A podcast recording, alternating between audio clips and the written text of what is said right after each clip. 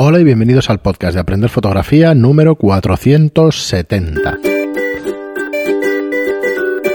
Hola, soy Fran Valverde y como siempre me acompaña Pera la Regula. Buenas. Vaya Muy buenas, Pera. 470. Vale, vale. Nos quedan solo 30 para redondo? Sí, la verdad es que es para, es, es para alucinar. Bueno, eh, son unos cuantos programas ya que, venimos, además, la, más o menos la mitad de ellos, o hace ya un año y medio, montamos una, una plataforma para aprender fotografía. Ya, para joder. Sí, yo diría que sí. es verdad, sí. No, hace dos años. No, año y medio. Año y medio. Vale, pues, más o menos. No. Eh, abril-mayo de... del año pasado. Es posible, sí, por lo menos de que venimos haciendo cursos. Bueno, en definitiva, aprenderfotografía.online es la plataforma. No, cursos antes. Cursos hace dos años, diría yo. Sí, dos años. noviembre de, hace, sí, de hace dos años. Y contamos ya con 35 cursos, con 10 clases cada uno, más de 350 clases, bueno, 350 clases en estos momentos.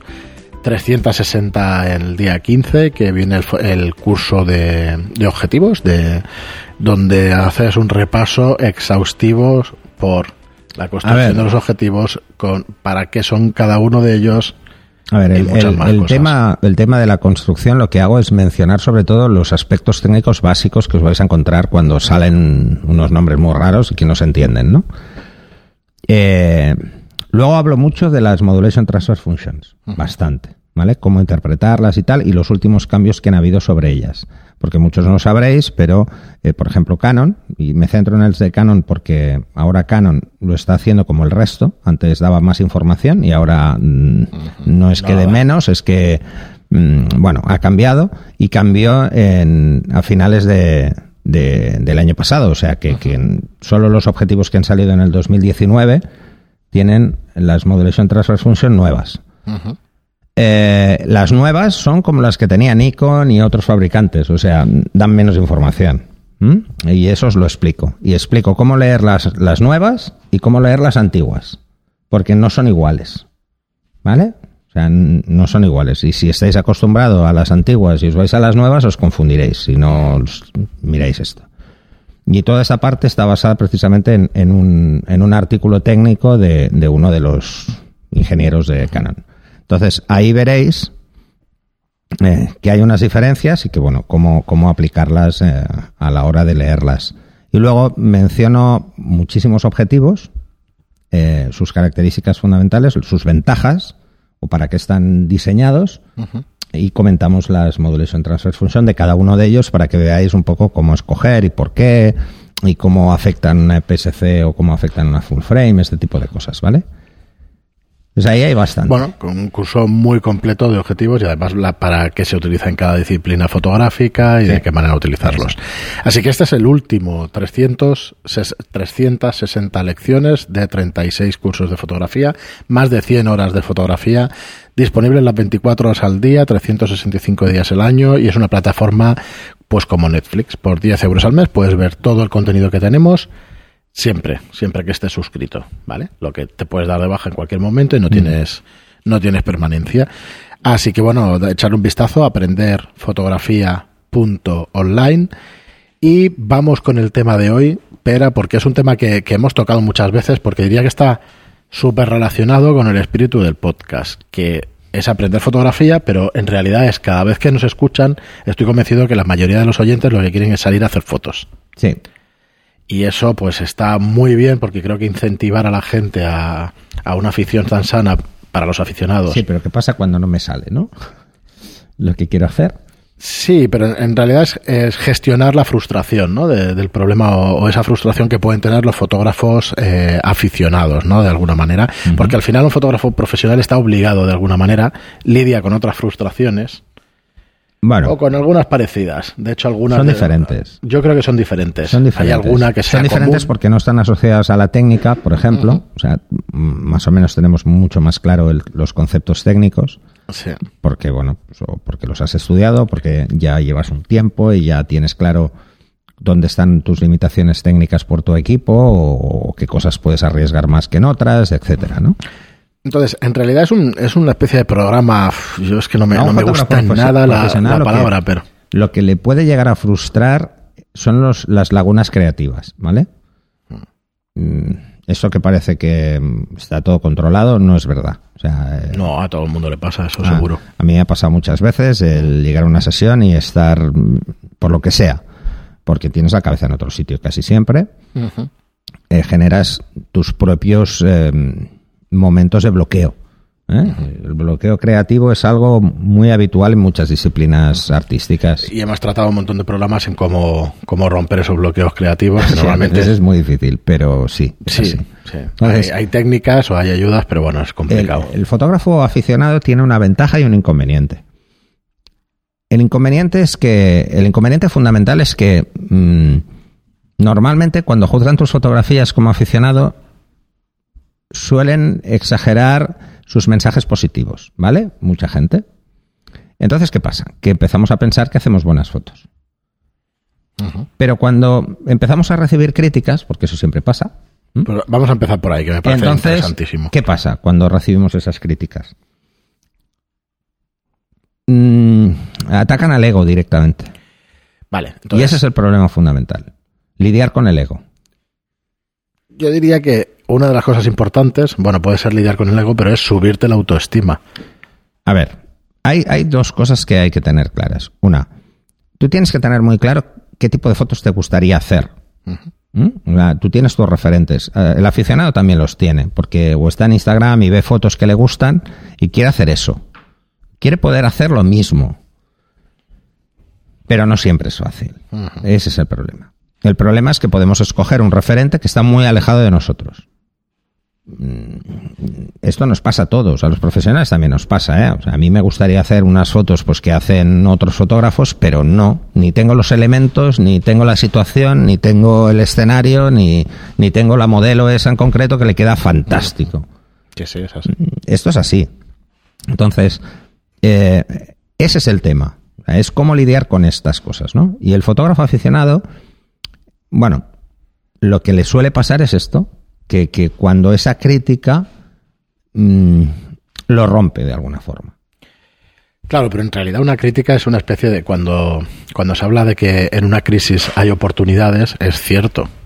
En crisis hay oportunidades ¿por qué? porque cambias, cambias las cosas que haces. Sí, pero hay que tener en cuenta un poco la mm, cómo funciona a nivel psicológico cada uno. O sea, hay personas que con una crítica se crecen y hay personas que se hunden claro, es que para eso hay que ser psicólogo. Hay que prepararse muy bien. ¿Qué porcentaje pasa? A ver, hay que tener muy claro una cosa. Si tú no aguantas las críticas, no te expongas.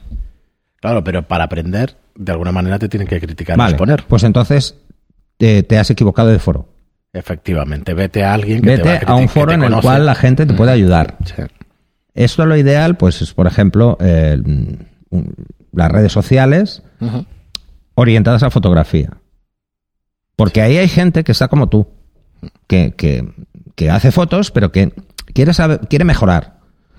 Eh, o el canal de Telegram o tenemos un canal de, Telegram para que no sepa aprender fotografía si lo buscáis en Telegram que ya tenemos 1400 personas. Ahí vais a recibir de todo desde críticas algunas durísimas porque he visto algunas muy duras. Puede ser pero no con un novato. Y suelen ser con gente ya conocida y que sabe que se lo va que, va a aprender como mínimo de ella. No suelen ser críticas cuando alguien entra de nuevo no suelen destrozarlo. Pero es normal. O sea antes eh, existían foros y en los foros había diferentes niveles, por decirlo de alguna forma, ¿no? Eh, teníamos los foros genéricos, que eran casi siempre asociados a fabricantes, pues estaban iconistas, canonistas, todos estos que eran muy genéricos, donde solo había una parte de crítica saco. El resto no, era qué bonita foto y este tipo de cosas, ¿vale? O comentarios muy livianos sobre técnica, pero muy facilones. Luego teníamos mm, otros foros que eran a cuchillo. ¿Vale? Eh, ah, es que no me sale.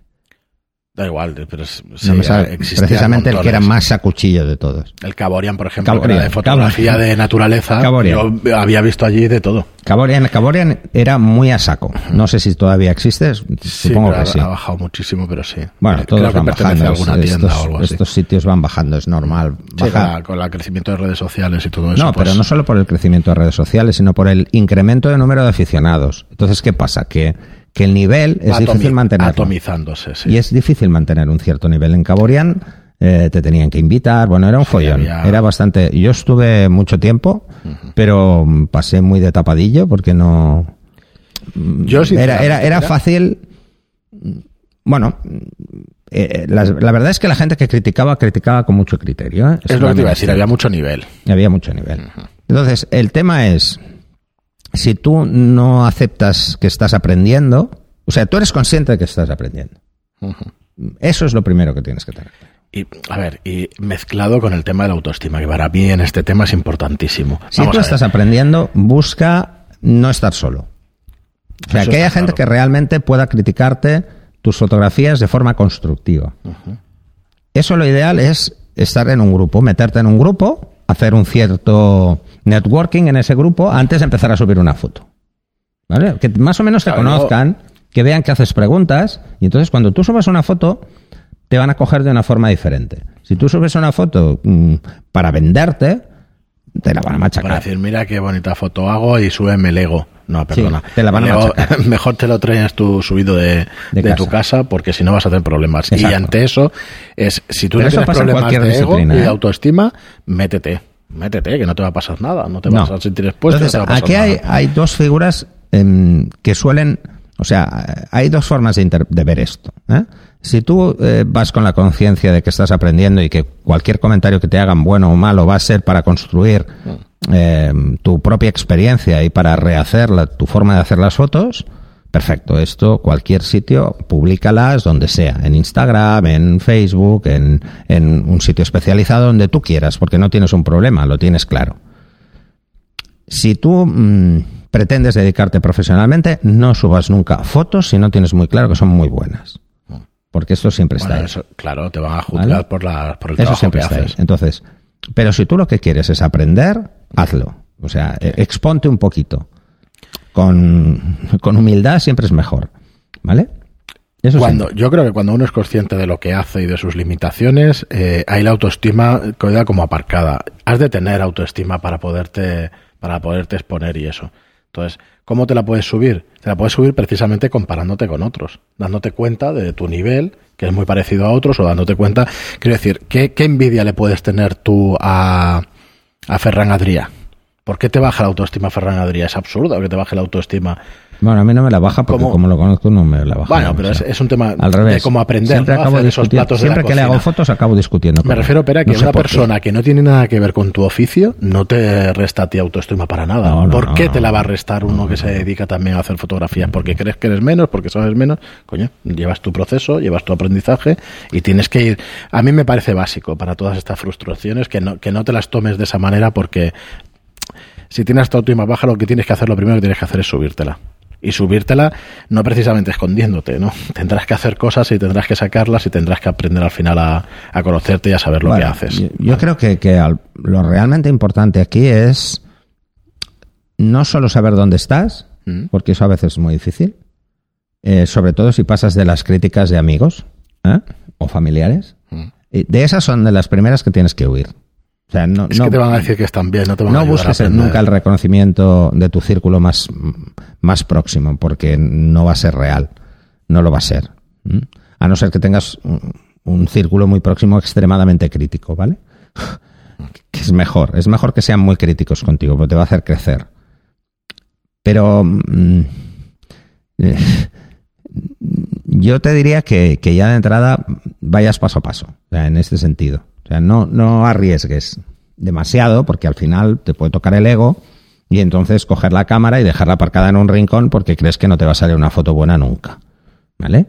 Claro, ¿qué, puedes hacer para subirte además la autoestima y eso? Lo que estabas diciendo, pero por ejemplo, el, el, derecho a equivocarte. Es que somos humanos, todo el mundo lo tiene.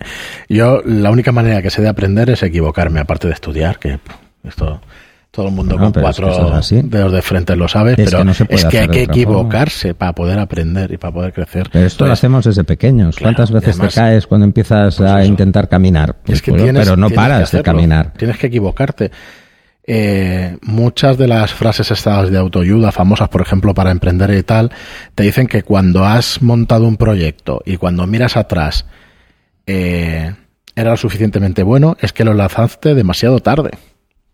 ¿Me explico? O sea, Joder, tienes que lanzar las cosas, tienes que aprender, tienes que equivocarte para poder mejorar.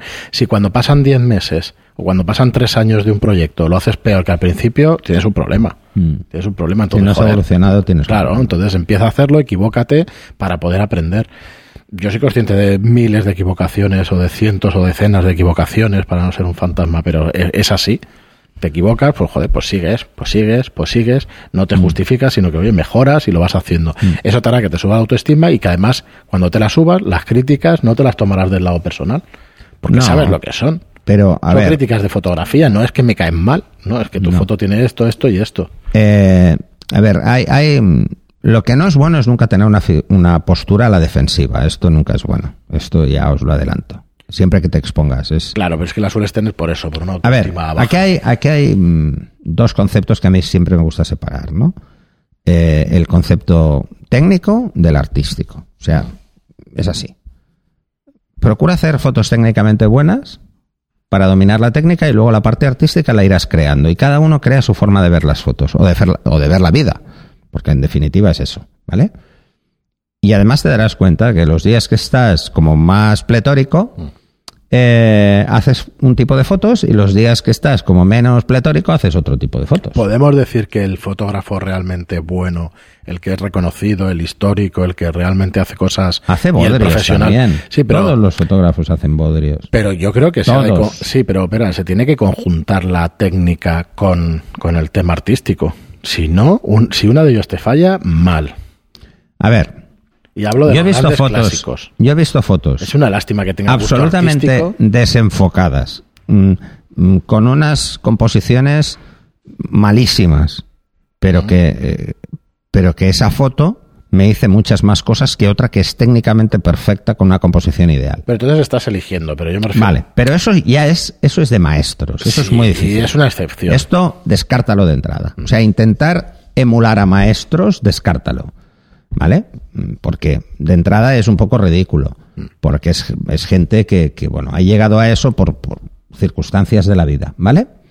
Entonces, intenta centrarte en, en, intentar mejorar tú. Esto es como cualquier eh, deporte individual. O sea, tienes que competir contigo mismo.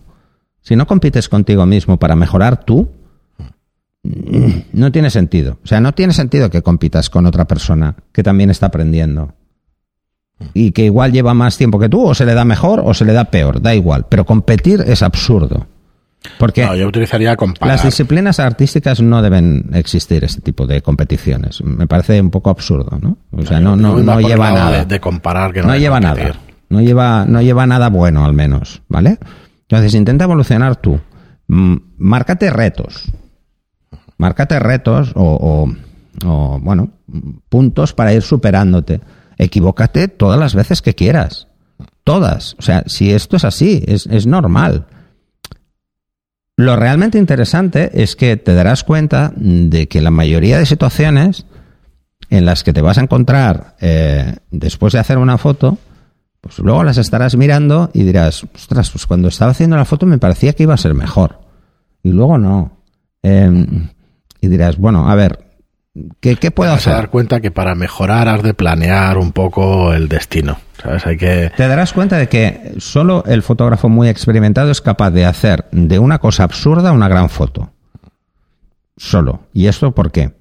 Porque va a tener en cuenta cosas que tú técnicamente todavía no dominas. Ya está. Y dirás, bueno, pues si la foto es lo mismo, es un, un camino verde que va a una ermita. Y digo, bueno, pues es que igual la hora no es la mejor. Este tipo de cosas que hemos comentado muchas veces son una realidad. Entonces, céntrate en eso. Céntrate en cómo puedes evitar tus frustraciones. Probando, practicando, pero sobre todo, al mismo tiempo, leyendo, formándote, intentando entender el por qué tu fotografía no impacta. En el curso de composición eso lo explico. Ya, eh, ya lo digo en el primer capítulo. ¿Por qué mis fotos no impactan? Pues no impactan porque a nivel de composición yo te diría que el 50% de las fotos que no impactan es un problema de composición. Sí, luego del el otro 50% es que el motivo no tiene ninguna atención por muy buen compuesto que esté. O sea, mm, fíjate, o sea, el riesgo está en cómo, cómo compongas tu escena, ¿no? o si tu escena tiene un peso específico, saber ubicar el peso este, específico de, de, qué es lo que le da más fuerza a esa escena. Entonces, te vas a frustrar cuando veas que no entiendes ese concepto. Cuando tu composición no es clara, no deja, no da un mensaje único. Esto es como mm, comparar la fotografía con el cubismo. ¿Vale? Es que no tiene nada que ver en ese sentido. Eh, a ver, eh, es que he hecho un ejemplo un poco bestia. es decir, yo el cubismo no lo entiendo. No, pero sabes que, bueno. No lo entiendo, no, no soy capaz de, interpretarlo de una forma coherente o darle un mensaje claro, al menos a la mayoría. Pero en fotografía es necesario. O sea, el mensaje debe existir de alguna forma, aunque sea muy sutil, pero un mensaje debe haber. Si no existe un mensaje, difícilmente el que vea la foto entenderá qué es lo que buscabas. Mm. Eh, yo he subido fotos, eh, yo hice una prueba hace mucho tiempo en un foro y subí una foto eh, que me habían dado un premio, ¿vale? Y me la criticaron, me la destrozaron, porque por cosas muy tontas, ¿vale? Porque te vas a encontrar cuando busques una crítica dos tipos de persona, genéricamente, ¿eh? Y esto es un poco así. El que critica por criticar, porque lo que le gusta realmente es eso, es subir su ego a costa del de los demás, que esto pasa mucho, estos ignóralos. Porque normalmente es gente que no muestra fotos, nunca. O sea, critica las de los demás, pero nunca sube una. ¿Vale? Entonces, antes de interpretar un mensaje, mira cómo hace esa persona las fotos. Porque igual te puedes llevar a una sorpresa y dices, es que es bueno. O sea, es que hace fotos que me gustaría hacer a mí. Sí, entonces, y entonces su criterio puede Su criterio, quédate con ese. De eso hablaba cuando hablaba de Intenta acercarte a esa persona porque esa persona te puede ayudar. ¿Sabes cómo es? Espera, esto es igual, eh, fíjate que es ejemplo más estúpido, pero lo escuché el otro día, así lo traigo aquí. Es como pesadilla en la cocina, ¿vale? Tan estúpido como se programa. Hay un tío en su restaurante que dice, este tío me va a enseñar a mí cómo se cocina tal. Si este tío, si yo llevo cocinando esto, el cogote merluza, llevo cocinándolo 25 años, ¿qué coño me va a enseñar a mí? Pues sí, pues sí. Hay gente que es mejor que tú, te dediques a lo que te dediques. Entonces, coño, no te copies, pero intenta compararte, porque la comparación puede ser que te suba realmente esa autoestima, porque vas a aprender, porque vas a, vas a tener esas cositas interesantes. Yo me expongo para aprender o me expongo para lucirme. Claro. Vale. Pues si estás empezando para aprender, olvídate de lucirte. Porque mm, es que tú no lo vas a hacer. O sea, tú no vas a conseguir lucirte con una foto que no le guste a nadie. No, busca lo que estás diciendo tú, un referente que te guste, que te guste como critica. Y engánchate a esos referentes, ¿eh? Pégate como una lapa. Oye, que hoy en día existen canales donde puedes hablar con esa persona en privado. Búscate esa persona y que te critique en condiciones. Si tú quieres dedicarte a profesionalmente a hacerlo y que no te expongas demasiado al público en general, búscate a esa persona y te va a En línea general la gente ayuda. Cuando, cuando se pide ayuda, la gente ayuda. Sí, porque, a ver, esto ha cambiado mucho. Eh, cuando yo empecé en el tema de la fotografía y yo era un crío, acercarte a un profesional y preguntarle era casi pecado. Eh, es que te miraban como diciendo, vamos, ya otro que quiere quitarme el, pan de la boca. es verdad, ¿eh? es, es muy así. De hecho, cuando empecé a hacer artículos sobre fotografía, recibí críticas. Críticas muy duras por intentar ayudar a gente de, otros profesionales. Entonces, como diciendo, eh, les estás dando eh, la receta de, de, de Panoramix. ¿Vale? ¿Panoramix era? ¿O Ideafix? No sé. No, Panoramix. Les estás dando la receta de, de, la marquita esta. sentido, está toda la información. está. Coño, receta. O sea, pero si esto es, esto es que estamos acostumbrados a no tener información, pero es desde Internet. O sea, la información, lo que hay que intentar es filtrar cuál es la buena. Hoy en día, Hoy en día es mucho más difícil que antes en ese sentido, porque filtrar la buena es difícil. Entonces, estas personas que pueden ser un referente para ti, intenta, intenta pues eso, ser coherente eh, en tus respuestas. Muy bien, pero pues yo creo que ha quedado un programa, yo creo que interesante para frustración de los fotógrafos aficionados. Al menos podemos lanzar un debate al respecto. Sí, sí. A ver qué pensáis vosotros. Distinta. Y, ya te digo, quería tratarlo el tema este de, la autoestima y todo eso porque me parece me parece interesante. Todo el mundo tiene y todo el mundo hay gente que la tiene por las nubes y hay gente y que las no la son como los culos. Y oye, cada uno tiene el suyo. Lo de tener éxito porque tengas una autoestima alta, eso no es verdad. Los que tienen éxito lo tienen por muchas razones, no solo por tener una autoestima alta. No. No, no es Ahora yo no conozco Sí, hay muchos youtubers que tienen la autoestima por los suelos, macho. Y se ganan la vida de puta madre, y millones de seguidores. Y eso es así. Pero un tema es la modestia o la falsa modestia, ¿eh? Ojo, una es que sean modestos, que te quieras a ti mismo, que sean modestos y, que, no se lo acaben de creer, y otra es que sean modestos de cara a la galería y luego sean unos subiditos de narices. No, o sea, hay gente que tiene éxito en la vida y realmente tiene unas depresiones de caballo. Llámalo Kurt Cobain de la pero esto, eso está muy ¿eh? asociado al arte en general, ¿eh? Sí, pero de todas formas, a mí cuando me dicen, bueno, pero es que esto es arte, una mierda, no, no lo es. O sea, la pues fotografía para mí es, es solo es un arte cuando llega un nivelazo, ¿vale? Pues si no, no lo es, lo siento, lo siento mucho, pero yo no me considero un artista, soy fotógrafo. Entonces, no. si un día me pilla muy inspirado, pues igual te hago una cosa que se puede acercar, pero, pero no, no, no, no. Entonces, olvídate de eso. O sea, eh, eh, es como el que justifica mm, poner desnudo solo por arte. No, o sea, no. Tú lo que quieres es hacer desnudos, déjate de leches. O sea, no, no vendamos motos. Muy bien, pero pues a ver qué debate suscita el programa, que esperemos que sí, que, haya debate, no crítica. o crítica, Así que, que, sea constructiva, ¿no? ¿Eh? Que no, no que interesa la destructiva, no tengo problema, Diego, yo. Muy bien, pues nada, muchísimas gracias a todos como siempre por escucharnos, gracias por vuestras reseñas de 5 estrellas en iTunes y por vuestros me gusta y comentarios en iBox. Gracias y hasta el próximo programa. Hasta el siguiente.